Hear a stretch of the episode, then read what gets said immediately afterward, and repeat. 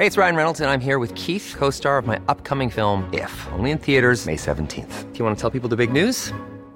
All right, I'll do. Sign up now and you'll get unlimited for $15 a month in six months of Paramount Plus Essential Plan on us. Mintmobile.com slash switch. Upfront payment of $45 equivalent to $15 per month. Unlimited over 40 gigabytes per month. Face lower speeds. Videos at 480p. Active Mint customers by 531.24 get six months of Paramount Plus Essential Plan. Auto renews after six months. Offer ends May 31st, 2024. Separate Paramount Plus registration required. Terms and conditions apply if rated PG. Nada más por convivir. Política, cultura y ocio con Juan Ignacio Zavala y Julio Patán. Iniciamos.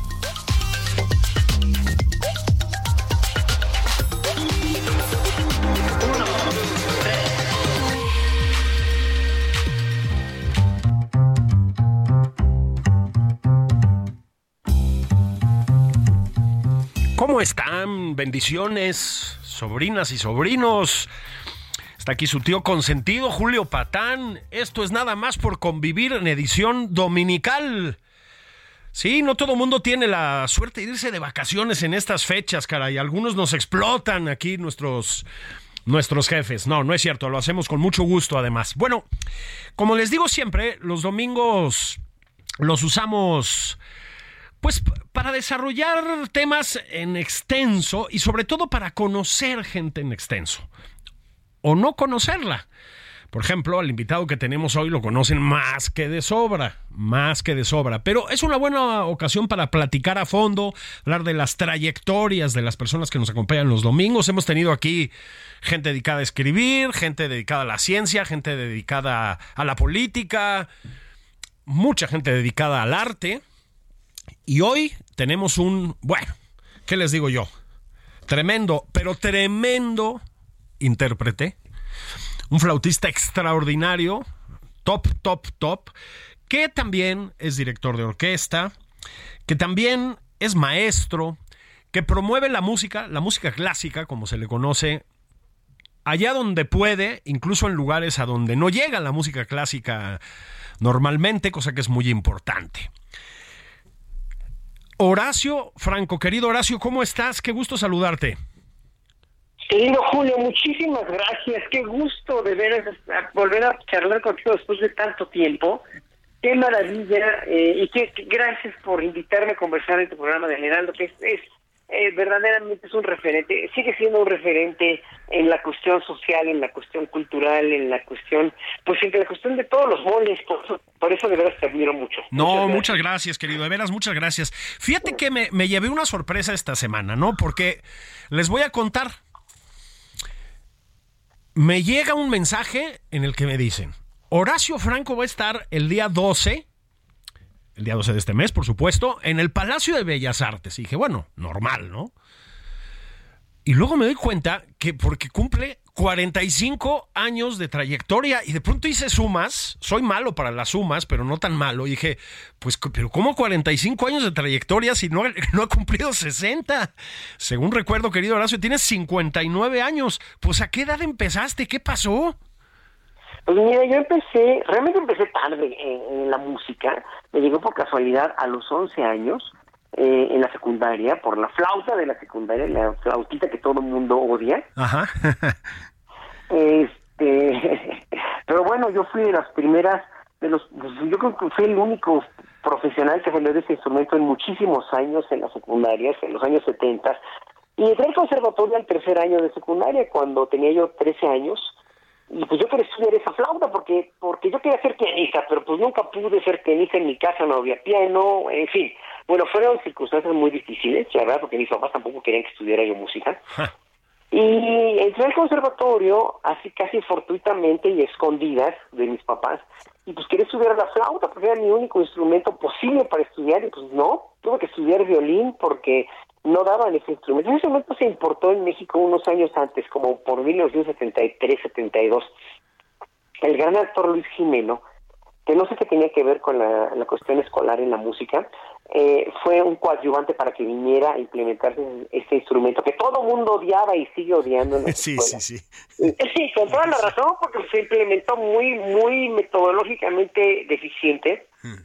Se implementó muy a lo, a ver que como el borras, cayó como el borras, los maestros no sabían cómo enseñarlo, los alumnos parecían granjas de pollo los salones, parecía una cosa verdaderamente espeluznante. Entonces, pues sí, o sea, sí, sí entiendo y justifico. Entonces, pero pues bueno, yo salí ahí flautista, fue como un caso rarísimo de, de alguien que sale, pues no sé, licenciado en, no sé, licenciado en estiércol, ¿verdad? O sea, licenciado en... o sea, licenciado en desechos inorgánicos, o licenciado en lo que sea, para la para la visión de la de las profesiones decentes y serias en este país en el mundo. me da mucha risa, porque así es en el mundo. La flauta dulce, la flauta de pico, pues es una profesión extrañísima, es un instrumento que no tiene tanto repertorio, es un instrumento muy respetado en el barroco, pero pero es un instrumento realmente que no tiene ni tanto repertorio ni es visto tan en serio como el violino, como el, la voz humana, o como el órgano, como el clavecín era un instrumento bastante de aficionados también. ¿Y sabes por qué? Nada más porque es el único instrumento de viento de todos los que conocemos que tiene su contacto muy lejos de los labios. Si tú te imaginas un oboe, un clarinete, un fagote, una trompeta, un oboe, un clarinete, un saxofón, una tuba, un corno, todos tienen su producción al contacto con los labios. Claro. Y la flauta dulce es el único que no, es un silbato literal. Entonces es muy fácil de soplar, pero muy difícil de controlar. Entonces, por eso, tampoco en el barroco tuvo una gran aceptación, dijéramos, entre grandes solistas. Ah, Entonces es ahí donde pues estás, estaba yo estudiando un, instrumento fantasma, un instrumento que aquí no existía. Y en Europa se empezó a cultivar ya profesionalmente en los años 60 con un gran flautista holandés, Franz Bruggen, y bueno, pues yo me fui a estudiar hablando unos años después. Entonces yo empecé el conservatorio a los 13 años con violín, tuve que estudiar violín. Qué locura. Pero, pero me di cuenta que mi maestro de violín era el director de la orquesta de cámara. Y entonces me le presenté un día, un sábado en la mañana a un ensayo y dije que quería tocar de solista. Me tomó como idiota, como loco, me insultó, me, dice, pero ¿cómo crees que apenas estás en primer año, estás empezando? Dije, no, maestro, es con la flauta, no con el violín saqué una flauta, le empecé a tocar un concierto de Vivaldi y pues se quedó como muy asombrado porque yo ya tocaba mucho. Yo era, ¿sabes que Yo descubrí que era muy talentoso para flautista en la escuela. Y me encantó la música por una chica a la que oí tocar el piano. Entonces yo desde la secundaria, desde los 11 años, yo pues ya quise ser músico, encontré mi pasión y mis, mis facultades genéticas, y ya cuando entré al conservatorio, pues era mi mero mole la música, ¿no? Y la flauta, pues la seguí tocando en la escuela, en la secundaria, me usaban para tocar el Día de las Madres, ¿te acuerdas de los festivales del Día de las Madres? En el acta banderas. Era muy divertido, pero era padrísimo, pues ahí me di cuenta que pues yo sí servía para tocar. Y entonces pues le, dije que quería tocar de solista a mi maestro de violín, y me dijo que estaba yo loco, que cómo se me ocurría. Le toqué un concierto de Vivaldi y me dijo, no, pues tienes que tocar el, el concierto siguiente, que es el 12 de abril del 78, precisamente hace 45 años. Qué padre. Y entonces me puso a tocar ahí, fue mi primer concierto de solista y ese concierto lo estoy celebrando cada cinco años a partir de que cumplí 25 de, de empezar a tocar en Bellas Artes. Pues, o sea, este es el, el, el, el, aniversario número 45 después de tantos años. Qué cosa impresionante. A ver si estoy en lo correcto, querido Horacio. Bueno, a ti se te relaciona mucho con la música barroca, no nada más, ¿eh? porque tienes repertorios muy amplios, pero se sabe que eres muy cercano a la música barroca, pero si leí bien por ahí, a ti este, este vicio tan sano de la música se te desató con Mozart, ¿es correcto? Sí, sí, porque la chavita que tocaba con, digo, que tocaba el piano y que íbamos juntos en el salón, se llama Claudia Aguirre, es una de mis grandes amigas ahora y gracias a ella, ella me sirvió como, como medium entre la música clásica y yo. Yo nunca había oído música clásica, no, mis papás pues no oían ese tipo de música y nunca me llevaron ni a conciertos ni a nada, era gente realmente pues, sin una educación musical ni, ni artística, pero este pues ahí fue en la secundaria donde me, me enamoré perdidamente de la música clásica por oír a esa chava tocar Mozart y después me volví un super freak de toda esa música. Ya nunca más volví a oír nada, o sea, se me olvidó el mundo, se me olvidó el planeta, y nada más estaba yo casado con Mozart, Bach, Vivaldi, Beethoven, Händel, Telemann, Stravinsky, Mahler, etcétera, etcétera. Lo, lo, que te echen, ¿no? Déjame, déjame, ahorita seguimos con tu trayectoria, Horacio, pero sí tenemos que detenernos en el concierto que vas a dar el 12. Eh, entiendo que, a ver, ahorita nos cuentas más o menos de qué va a tratar, si te parece bien, pero creo que además incluyes música indígena, ¿verdad? Ajá. hay un bloque de música indígena porque a esa música en realidad le he estado rindiendo tributo desde que me recibí en 1985, o sea, hace 38 años ya, en Ámsterdam, en Holanda, cuando acabé mi carrera, cuando me dieron mi grado de maestría, que era el grado máximo en ese entonces en la flauta. Eh, mi maestro, que era una eminencia de maestro, es una eminencia, ya no hace mucho no da clases, pero nos pidió a todos los extranjeros que tocáramos algo típico de nuestros países lo cual eh, se me hizo muy interesante, pero pues que iba yo a tocar mariachi en la flauta, pues se oye como muy, muy, este, se oía muy raro, ¿verdad? Imagínate el rey en una flauta dulce, se oía muy extraño, ¿no? O el son de la negra, o cualquiera de las cosas de mariachi, no, pues la flauta, dije yo, la flauta, pues que indígena, está lleno de indígenas que tocan la flauta en este país, y fíjate que me encontré música indígena, o sea, dije bueno, ¿de dónde la voy a sacar? Curiosamente, por casualidad, en la Biblioteca Nacional de Ámsterdam me ah. encontré un libro del Instituto Nacional de Bellas Artes que lo editaron en los años 40 con transcripciones de música, de grabaciones que hicieron en, en, el campo, ¿no? con los indígenas, de, de musicólogos que, la, que pusieron la música indígena en papel, en papel, o sea, para leerla, pues, ¿no? Y pues ahora sí que vénganos tu reino, así fue como empecé a hacerme adepto de la música indígena y de todas esas adaptaciones que hicieron de los años 40 de grabaciones que fueron a hacer eh, al campo los musicólogos Luis Andy, Roberto Telles Girón y otros. Y las editó Bellas Artes de las cosas tan buenas que hizo Bellas Artes en ese entonces. Fíjate qué maravilla. Ahora dime una cosa, Horacio. ahorita volvemos al concierto. Ya ves que aquí somos desordenados por naturaleza, pero dime una cosa. ¿Y en México hay, digamos, un buen... Eh, está bien recopilada, organizada, puesta a disposición la música indígena? ¿Se ha hecho ese trabajo más allá de lo que has hecho tú, por supuesto?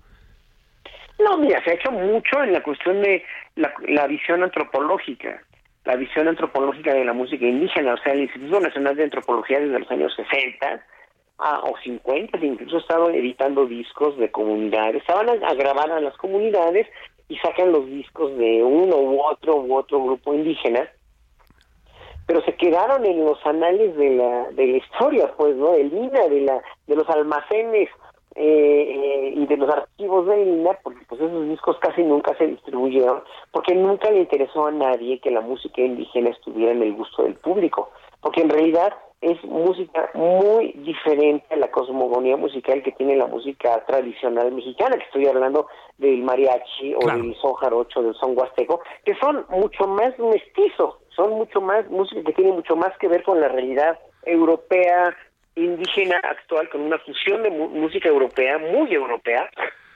De hecho, hay en el este en el en el son jarocho, en el son huasteco, incluso eh, eh pues en otro tipo de músicas eh, populares mexicanas hay un hay un gran indicio, gran gran indicio, gran influencia de la música barroca. ¿Qué fue primero el huevo o la gallina? No sabemos, pero eh, eh, hay un, hay un, voy a tocar en ese concierto, porque bueno, iba yo a tocar con una gran violinista Erika Dobroshevich, que este pues nos acaba de dejar esta semana, murió terrible y, trágicamente esta semana pasada y este y íbamos a tocar juntos dos piezas y ahora yo le voy a tocar a ella una chacona es una pieza es una pieza este una danza italiana no bueno de un compositor italiano pero la chacona viene es una forma musical que viene de de, de la Nueva España. Y cómo influyó en, o sea aquí se prohibió por la Inquisición aquí se, se quedó totalmente vetada y prohibida bajo pena de muerte, obviamente porque era era una, una forma musical profana y cultivada por indios y negros, lo cual era un pecado ser indio, ser negro. Entonces se la llevaron a Europa y ahí en Europa prosperó de una manera fenomenal. O sea, los grandes, todos los grandes compositores, desde Monteverdi, Tarquinio Merula, los del siglo XVII italiano, del siglo XVII, Henry Purcell, Vivaldi, Bach, la más grande chacona del, planeta, la escribió el gran Johann Sebastian Bach, ¿no? Entonces, bueno, La chacona es una aportación de la Nueva España, es una danza que ya se sabe por muchas décimas y muchos poemas y muchas eh, y muchos este muchas anécdotas escritas que era una danza prohibida por la Inquisición y bailada por cantada y bailada por negros y por indígenas. Qué padre, qué buena historia. Fíjense, estamos platicando con Horacio Franco. Habrán oído ustedes esta historia fantástica que nos acaba de contar. Y es que Horacio, aparte de tocar música, de dirigir cada vez que lo dejan, de dirigir orquestas, le gusta enseñar, le gusta llevar la música a, a diferentes frentes. Pero no me voy a distraer tanto. Hay concierto de Horacio Franco por 45 años de carrera en el Palacio de Bellas Artes. Música indígena y qué más? Leí por ahí que Corelli, que Vivaldi, ¿estoy en lo correcto? Sí, de los grandes compositores, querido Julio, de los grandes compositores barrocos que me han dado de comer por tantos años, ¿no? Sobre todo Johann Sebastian Bach, que pues es el papá de, de los papás, de los papás de los dioses de la música. Es como que el más venerado y el más profundo y el más generoso y el más pues es el más todo. Y tienes al más inteligente genio también, muy admirado por Vázquez Vivaldi, ¿no? Uno de los grandes genios del siglo XVIII también, ¿no? Este tienes a, a, a Vivaldi, que son básicos, y música francesa también de un compositor, eh, eh Charles Dupart, que es muy poco conocido, pero que es muy buen compositor también. Con eso empiezo con el clavecinista Daniel Ortega, que no tiene nada que ver con Nicaragua, ¿eh? es un joven clavecinista mexicano, ¿no? Un joven clavecinista muy bueno mexicano. Eh, luego toco con un gran amigo mío, José Suárez. José Suárez, quien fue mi maestro, fíjate, de, de contrapunto y armonía en el conservatorio, en 1977, el año que entré yo en el conservatorio, wow. ya en 79 estábamos empezando a tocar juntos hace 44 años empezamos a tocar juntos él y yo y, y pues invité a este fundamental amigo mío a tocar conmigo una suite de Bach también. Luego vamos a tocar Enrique Nieto, el percusionista, y yo una suite de música indígena. Luego el gran chelista, que es uno de los más grandes chelistas que, ha habido en este país, es Af eh, un israelí mexicano, eh, que es, es el principal chelista de la Sinfónica del Estado de México. Vamos a tocar una de nuestro disco que tenemos que se llama Los Caminos del Teclado, vamos a tocar una, una, selección de piezas de Johann Sebastian Bach. Luego con Víctor Flores, el gran contrabajista mexicano, que es un portento también en el contrabajo, vamos a tocar un este también una, una, una serie de piezas de Corelli, de Vivaldi, etcétera, y de Bach también. Y eh, después voy a tocar yo para la maestra Dobo Sherix, con la que íbamos a tocar dos obras a trío, pues voy a tocar la chacona de Vitali para ella, porque pues me duele muy, eran de mis grandes amigas, la mejor violinista o de las mejores que ha pisado este país, una violinista polaco-mexicana impresionante, de verdad, de, verdad, este, pues fuera de serie, de las grandes solistas a nivel mundial, y pues el cáncer se la consumía de una manera bestial, así, bestial, bestial. Y cierro el concierto con un con, una obra, un concierto para flauta y orquesta de cuerdas, que un joven compositor del estado de Sinaloa, Samuel Murillo, compuso para mí hace un par de años. Estrené esta obra cuando dirigí la Sinfónica Sinaloa de las Artes, que es una gran orquesta. ¿eh? La Orquesta Sinfónica de Culiacán, que se llama Orquesta Sinfónica Sinaloa de las Artes, es una de las mejores orquestas que hay en este país, en verdad. Fíjate. Una de las muy, muy buenas orquestas, ¿no? Eh, Culiacán tiene, de, Sinaloa, desde, desde hace muchísimos años tiene esta orquesta que es un portento de orquesta. La estrené el año pasado es un concierto sobre La Llorona, sobre la canción famosa de La Llorona. Claro. Está precioso el concierto y lo voy a estrenar en la Ciudad de México. Ya lo toqué en Estados Unidos el año pasado, también lo estrené, lo dirigí, lo toqué con la orquesta de este, es la, la está en Miami, se llama New World Symphony, es una gran orquesta de, de, de sinfónica de jóvenes maravillosos les gustó muchísimo ese concierto, fue un éxito, porque es muy bonito, bonito, bonito, bonito el concierto. ¡Qué padre! Y con eso cierro el programa, así que esa va a ser mi celebración de 45 años, mi querido Julio. Híjole, está, está espectacular. Dime una cosa, Horacio, porque hay que hacer la publicidad como Dios manda. Es, por supuesto, tú vas, pagas tu boleto y entras, ¿verdad? No hay restricciones de ningún tipo. Pues no, no, no, no, no. bueno, nada más niños chiquitos a partir de ocho años creo que es la entrada. Ese es el problema, porque bueno, así son los protocolos musicales, Sí, sí. De, digo, y los de Bellas Artes y de todas las instituciones musicales. Por la cuestión del ruido, pero bueno, a mí no me importa, yo hubiera querido tocar tal, vez en, eh, para niños chiquitos igual, ¿no? Eh, sentados alrededor de mí. Pero bueno, pues ahora sí que uno tiene que respetar al recinto donde va. Absolutamente. Bueno, ya lo saben, vayan entonces al Palacio de Bellas Artes. Este 12 va a estar Horacio Franco, además acompañado por extraordinarios intérpretes, de verdad, muy, muy buenos.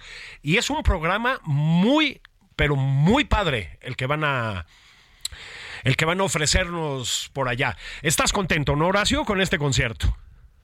Estoy muy feliz y sobre todo estoy muy agradecido con, con, este, con la vida y con la institución mexicana de Bellas Artes porque pues me facilitó mucho la el uso del palacio fueron muy muy condescendientes porque obviamente eh, eh, ha sido después del, del evento que se suscitó en, eh, hace cuatro, tres o cuatro años con San Joaquín que fue un escándalo pues no no es tan fácil que te presten bellas artes pues, claro. Y yo le agradezco que tengan la confianza al Instituto Nacional de Bellas Artes que tengan la confianza en mí para poder este eh, hacer este concierto no que pues lo he celebrado cada cinco años a partir de que cumplí 25 años en 2003, ¿no? De, carrera. Ese, fue el inicio de mi carrera porque fue la primera vez que toqué de solista con una orquesta, ¿viste, Julio? Entonces, para mí es una fecha muy importante el 12 de abril. No, bueno, pues absolutamente. Y sepan que no cualquiera toca en Bellas Artes, más allá de, de, de, historias como la que ya nos estaba contando Horacio de hace algunos años, que le prestaron a una secta el Palacio de Bellas Artes de manera muy equivocada. Más allá de eso, es un reconocimiento el hecho mismo de tocar en el Palacio de Bellas Artes, que aparte es un lugar, es un espacio increíble, ¿no, Horacio? Mira, Bellas Artes es un recinto emblemático.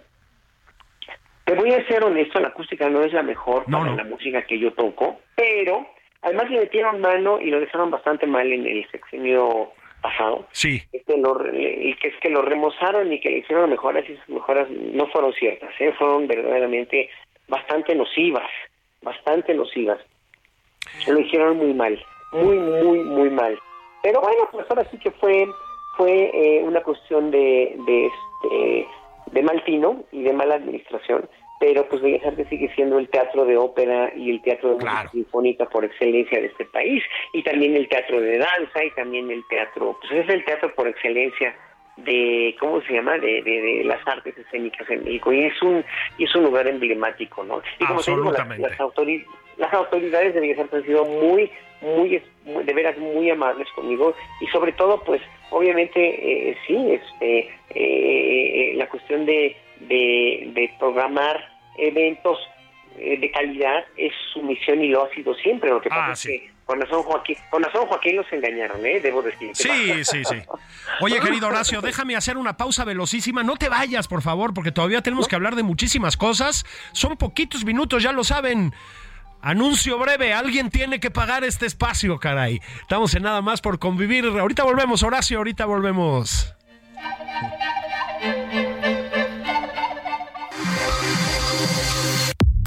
Esto es Nada más por convivir, una plática fuera de estereotipos con Juan Ignacio Zavala y Julio Patán.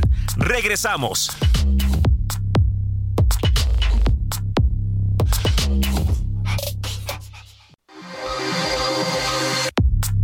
Ya estamos de regreso en Nada más por convivir. Aquí Juan Ignacio Zavala y Julio Patán.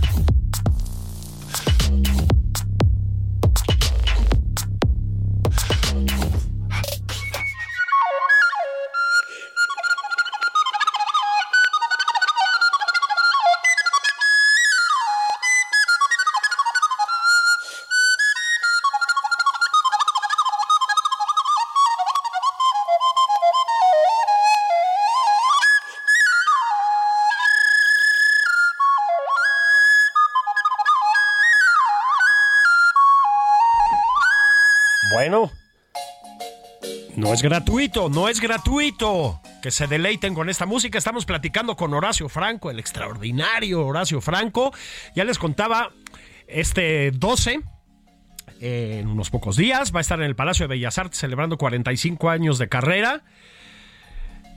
Platicamos mucho sobre esto, Horacio, y no platicamos lo suficiente sobre las flautas en las escuelas. Decías con mucho sentido del humor que, bueno, todos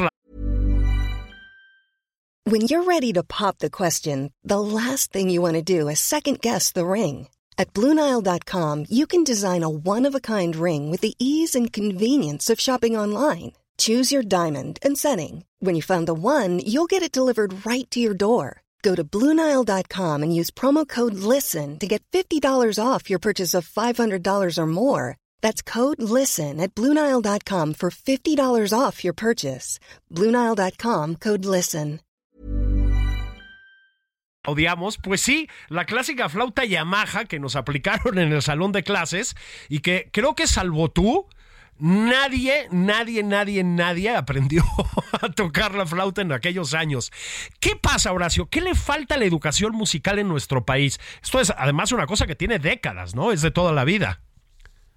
Sí, mira, la educación musical en nuestro país le falta, pues como a toda la educación, en realidad le falta mucho sentido de la metodología, mucho sentido de, aplicación de diferentes metodologías para toda la diversidad existe en este país, pero también la implementación de programas de actualización a maestros y sobre todo de mejoras salariales urgentes a todos los docentes, ¿no? Eh, eh, y estoy hablando de, todos los docentes de educación media, básica, media y, media superior, para que finalmente haya mucho más muchos más incentivos tanto de los maestros eh, como de, de los padres también, ¿no? Y, también falta obviamente una gran enorme de calidad de tiempo y planificación de la educación de los hijos a partir de los padres, ¿no? Entonces, sí, eh, son, son, son eh, hemos venido cargando lastros desde hace, pues desde hace siglos en la, cuestión educativa en México. Pero llegó un momento en el cual, con la con el nacionalismo revolucionario, empezó a corregirse o empezó a, dijéramos, a estereotiparse, a estereotiparse ciertas cosas que estuvieron bien pero ya después con, con, el, con el advenimiento ya de, de, una cultura post-nacionalista, post-revolucionaria, empezamos a, como que a, perder el rumbo. Mm. Eh, no quiere decir que el nacionalismo sea bueno, eh, tampoco al 100%, pero el hecho de adaptar un modelo educativo como la flauta dulce que le funcionó a Hitler en las primarias nazis, ¿no? No quiere, no, eh, porque eso fue, o sea, Hitler fue el que las implementó. Wow. Hitler mismo fue quien en los años 30 dijo, yo quiero un Volksinstrument, un instrumento para el pueblo, y los niños van a aprender ese Volksinstrument en las escuelas, lo cual en la Alemania nazi de los 30 era un en primer lugar, buen pretexto para la colectivización musical. Y en segundo lugar, la colectividad general de los niños en las escuelas nazis pues no se podía comparar con la colectividad tan pobre que teníamos en este país en los años 70. Pues, Entonces, todo esto se implementó a la aventón. Se implementó a la aventón y se implementó de una manera muy impulsiva, por eso, por eso, por eso también Luis Jiménez no me quería en ese sentido, porque yo muchas veces lo dije y no estaba de acuerdo conmigo. Y es un auxiliar didáctico valioso, y es un auxiliar didáctico bueno, pero se tiene que saber cómo implementar. Tú no lo puedes implementar igual en un país como la Alemania de los 30 o en el México de los 70 o en el México de los 2023, o sea, o en Estados Unidos, porque es total y absolutamente diferente la circunstancia y no puedes mal de ninguna parte más que inventarte los propios a partir de las necesidades educativas, culturales y sociales del momento en el que estás presente. Claro, miren, una de las cosas creo que vas a estar de acuerdo, Horacio, que te da el hecho de ser un eh, intérprete exitoso, es que conoces mucho el mundo. Pues vean nada más en qué lugares ha tocado Horacio Franco, ¿no? Es una cosa verdaderamente espectacular. Te lo comento, Horacio, porque seguramente has visto modelos de educación eh, en torno a la música, educación musical, que funcionan bien. ¿Dónde has dicho, en qué país has dicho, wow, esto jala? En Israel, por ejemplo, Israel es un país con una educación musical muy... En Cuba, evidentemente, no con la flauta dulce, ¿eh? sí, pero modelos de educación escolar, musical, escolar o musical desde la primaria donde funcionan en Cuba, en Alemania, en Japón también, obviamente, en Japón con el método Suzuki, en Hungría con el método Kodai. O sea, hay muchos países donde tienen la educación musical verdaderamente muy dominada a partir de las necesidades eh, colectivas y de la cuestión escolar y familiar, ¿no? y en otros países, por ejemplo, con la intervención muy, muy, pero muy eficiente de los coros de iglesia y de los coros comunitarios, Ah, como sí. la hay aquí ahora, ¿eh? Como la hay aquí ahora. Hoy en México hay una, comuni- una comunidad musical mucho más integrada, mucho más vibrante, mucho más eficiente a partir de las orquestas y coros comunitarios y a partir también de las orquestas de, de las bandas de niños indígenas, por ejemplo en Oaxaca. O sea, es una maravilla en este país, fíjate, es una gran maravilla. Entonces, no todo está perdido en México, al contrario, hay mucho que se ha ganado en los últimos 10 años, pero hay mucho que resarcir todavía en la cuestión de la educación musical institucional en las escuelas públicas y privadas, aunque hay muy buenos maestros en escuelas públicas y privadas ya. Ahora, yo he conocido verdaderamente grupos escolares ya en los últimos 10 años que verdaderamente han superado la la cuestión, eh, esta cuestión de la, perdón mi francés, pero de la pinche flautita de la secundaria. O sea, ya la superaron, lo cual está muy bien porque ya hay grupos de flautas mucho más eficientes, ya hay una colectivización mucho muy buena. Pero lo de, los de mi generación, que les digo, yo, como sabes, voy a cumplir 60, a lo- hasta la gente que cumple 40, 50 años, la flautita les, les causaba agruras, dolor de cabeza y náuseas y vómito, ¿no? Y con razón, porque pues no se les supieron enseñar. Entonces, eh, eh, si, si en un momento dado, por ejemplo, aquí en México, la Iglesia, después del Concilio Vaticano II, se hubiera puesto a, a no nada más a enseñar el sueño imposible o, las cancioncitas de, de, la Guadalupana, que no son malas en sí per se, pero hubiera tenido a bien meterle mucho más metodología a los coros de iglesia, contratar gente que tocara los órganos, preservar los órganos y hacer orquestas y- y coros de gran calidad en las iglesias, cosa que no hicieron porque no les interesó y no tenían dinero aparentemente para eso y no tenían la cultura para eso, pues también. Y luego la cultura chatarra importada de Estados Unidos y adaptada por, por México y por las televisoras comerciales en los años 70, también le dieron traste a, a toda la cuestión de la música en eh, como organización colectiva de los hogares que se hubiera podido dar, porque la música que oían los niños o que ya no era criquí, ya no era, ya Claro. no era eso, ya era otra cosa con, con una, con una, con una manufactura mucho más rudimentaria, dijéramos, en sentido más, este, no peyorativo, pero en un sentido mucho más comercial, dijéramos, ¿no? Entonces, cuando nosotros oíamos criquí, cantábamos criquí, o había coros en la escuela, o había coros en la iglesia, o había coros incluso, pues no sé, ¿no? En la misma familia se hacía música, co- cosa que aquí nunca se hizo tanto, pero se hacía en Alemania, se hacía en Austria, entonces eso co- con ello cultivas a los niños para que tengan una educación musical muy firme y haya cantantes de, de, de todo tipo de ópera, de pop o de lo que sea, que canten muy bonito y muy afinado, como George Michael, por ejemplo, como pues todos los, los ingleses que estudiaron en música en Inglaterra, pues, que cantaban en coros de iglesia, pues, ¿no? Sí, claro, y, y ahí tienes los resultados, incluso en la música más comercial que luego nos, nos traen los, los británicos, ¿no? Oye, Horacio, la música clásica, decías tú también en alguna entrevista, tiene, vamos a llamarla la música clásica, ¿no? Sin más trámites, Así se tiene... llama, ¿eh? Así se llama, ¿eh? Claro, Así ¿no? la debemos llamar. Yo- yo- Así es. Creo que sí.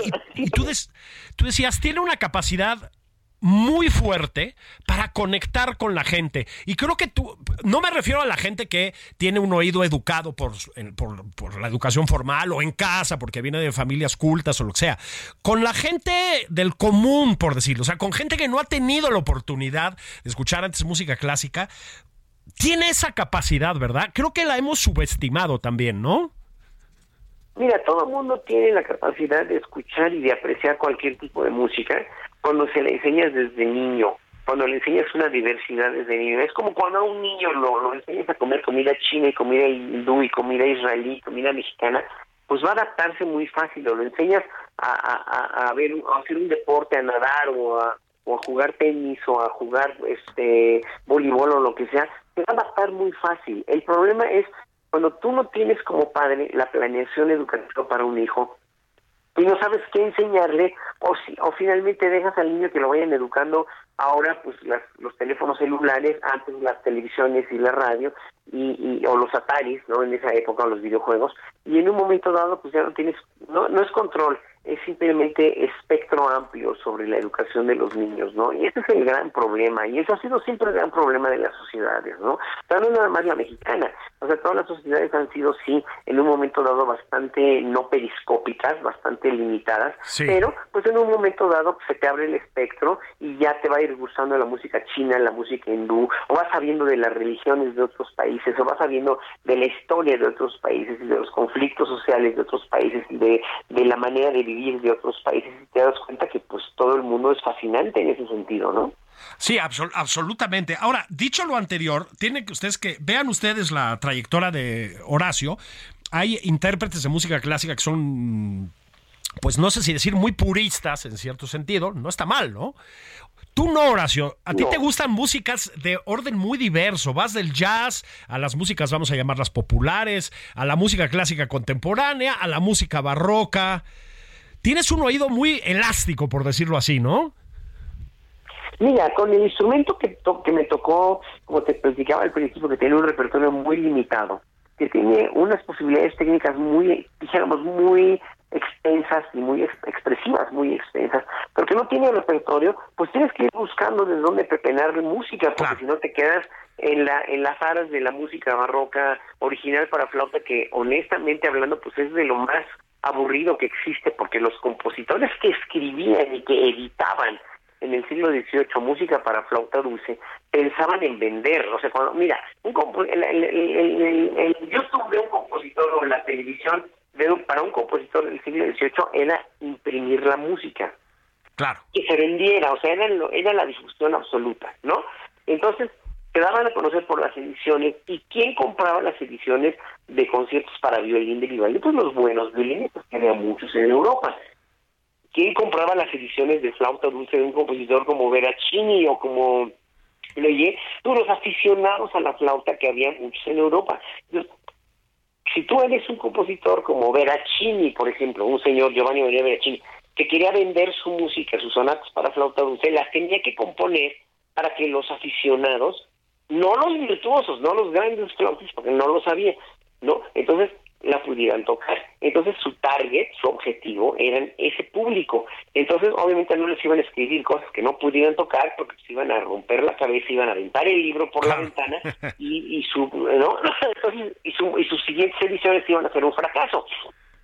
Entonces por eso los compositores barrocos escribieron mucha mucha música muy básica para la flauta. También me da la verdad a tocar. No, no, yo no toco casi nada de esa música porque digo, yo me jalo los cabellos y digo, pues es como estar comiendo, este, haciendo sopa aguada todos los días, ¿no? Hijo, qué, qué, qué, rico, qué aburrido, que sabe buena, pero pues qué aburrido, ¿no? Entonces es, es comer sopa aguada todos los días, todos, todos los días, ¿no? Y entonces tuve que andar buscando repertorio también ampliando los horizontes técnicos y estéticos de un instrumento como la flauta dulce, que nunca tuvo una relevancia más que marginal como los conciertos de Vivaldi que son maravillosos para la flauta dulce, las obras, las cantatas donde Bach incluye la flauta dulce, los conciertos y las sonatas de Telemann, alguna una alguna que otra obra de algún compositor inglés como James Spacey que es poco conocido, pero casi nada de lo que yo toco es repertorio original para la flauta del barroco porque no hay grandes alcances dijéramos flautísticos en ese entonces. Pues yo me la paso, pues yo me debería llamar José Fernando Obras, pepenando obras, porque de verdad siempre estoy pepenando y pepenando y pepenando obras para la flauta, de donde pueda, obras de violín, obras de, de lo que sea, de clavecín, obras, etcétera, etcétera, y comisionando obras contemporáneas también, ahora sí que sean escritas para un instrumento con las posibilidades de la flauta, y sean escritas para mí también, para que pueda yo en un momento reivindicar la, la flauta y reivindicar las ideas de los compositores vivos.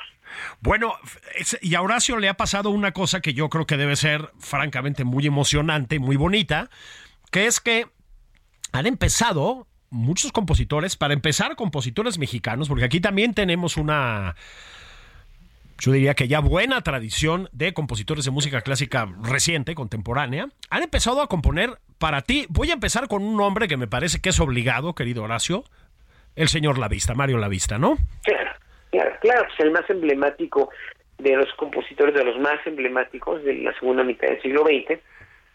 Y, y, que se a mí cuando, cuando llegué de Holanda, con una mano adelante, otra atrás y 22 años ya con maestría, se me ocurrió hablarle, llamarle, buscar su número, llamarle por teléfono y decirle que pues, yo tocaba, yo toco un instrumento llamado flauta dulce, que ya lo conocía él, ya, ya había tocado, incluso con Eduardo Mata tocó este, flauta dulce eh, cuando jóvenes, Ah, mira. como aficionado, sí, sí, sí, y le interesó mucho, le fui a explicar las posibilidades de la flauta como instrumento del siglo XX, contemporáneo, le interesó mucho y me escribió una obra llamada Ofrenda, que es fue la primera obra que detonó también que otros compositores me compusieran obras y más obras y más obras para que las estrenase y para, pues, obviamente para incrementar el repertorio de la flauta dulce. Y hoy por hoy pues, tengo como 100, 120, 130 obras de compositores mexicanos y extranjeros escritas pensando en mí, en las posibilidades que yo les dije, ¿no?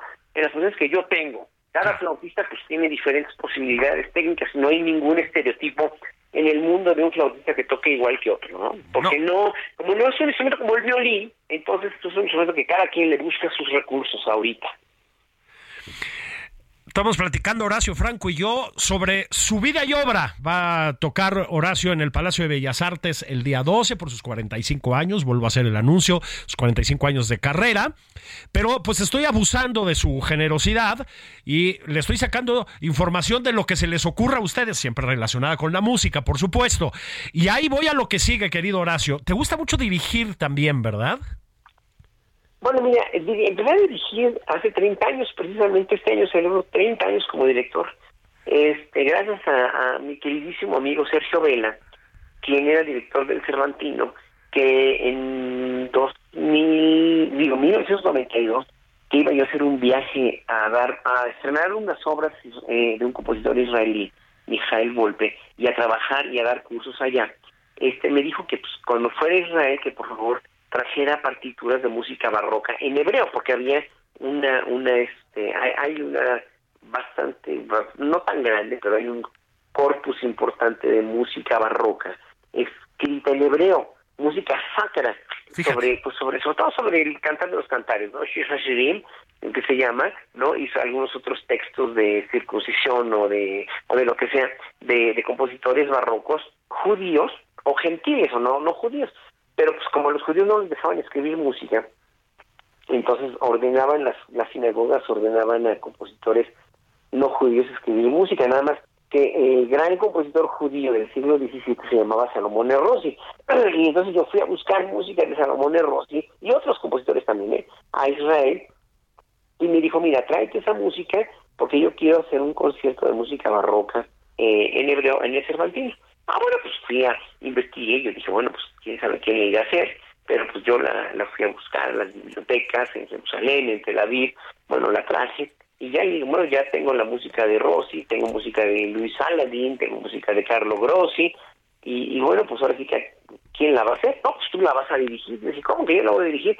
Sí, tú vas a ser, tú vas a ser el encargado de hacer ese concierto, vas a formar un grupo, y o, o vas a ver con quién de los grupos de Bellas Artes, o a ver quién te convence, y vas a hacer este este este programa. Yo dije, ay, en la Mauser, dije yo, wow, o sea que me pones a dirigir, bueno, pues entonces, obviamente, eh, hice un scouting de los grupos que existían y la verdad con la imagen sonora que tenían esos grupos no me convencía para la música barroca y yo mismo eh, pues recurrí a una gran maestra que yo tuve también en el conservatorio cuando estudiaba, la maestra Alberta Castellacci, ella ponía coros muy bonitos con los alumnos de, de, del conservatorio y entonces ahí pues le pedí que me prepararan algunos para escucharlos y ya con ese con ese con ese material que ya me preparó, material humano, hice, formé la capela cervantina que empezamos a hacer precisamente, nuestro primer concierto fue en este, octubre 12, octubre 13 de, de 1993 para en, en, San Gabriel de Barrera haciendo un programa de música barroca en hebreo que fue memorable en realidad y me, ya me quedé ahora sí que me quedé haciendo pininos como director de música barroca lo cual eh, pues le agradezco verdaderamente cada día le agradezco a Sergio Vela el que me haya puesto pues una cierta batuta en las manos. Bueno están oyendo a Horacio Franco contarnos cómo creó la capela en el Festival Cervantino, pero no es la única. Has, has eh, creado ya varias agrupaciones musicales, Horacio. Sí, Después de Capella, bueno, Capella Cervantina eh, nunca dejó de existir, hoy se llama Capella Marroca de México. Exacto. Estamos, pues como no somos una orquesta subvencionada por nadie, estamos ahorita en receso por los tantos recesos que hay en la cuestión de la cultura. Y este, y, y, bueno, también se, eh, se creó, me encomendaron en mi, me dijeron 2003, la creación de una orquesta llamada Capella Puebla, con que, que ahí junté los mejores músicos que había en México, entre ellos Erika Doboshevich, que, que en paz descanse, eh, y eran los mejores académicos de este país, estaban verdaderamente genios y portentos de la música que trabajaban en México, no todos eran mexicanos, ni, pero, pero a mí, yo como no soy ni chauvinista ni, ni malinchista, y me importa un comino y quien toca es mexicano o es extranjero, o si es gay, o si es negro, o si es blanco, o si es marciano o si es este un tapir de Indochina. A mí no me interesa, a mí con que, con que sean seres, seres este, buenos y eficientes, a mí no me importa quién sea y de dónde venga, ¿no? Entonces hice la orquesta, era una orquesta que era un Rolls Royce y grandes músicos, ¿no? Capela Puebla fue una iniciativa de el gobierno de ese entonces que dirigía en Puebla Melquiades Morales y claro, cuando se fue Melquiades Morales entró este señor de las botellitas de champaña, Mario Marín, pues obviamente le prefirió la, las botellitas de champaña a la música clásica y pues nos dio la torre, ¿no? Entonces ya dejamos de existir, pero fue un periodo muy bonito con grandes músicos. Y bueno, hicimos un disco que se llama Capela Puebla, precisamente, que, que lo grabamos en vivo.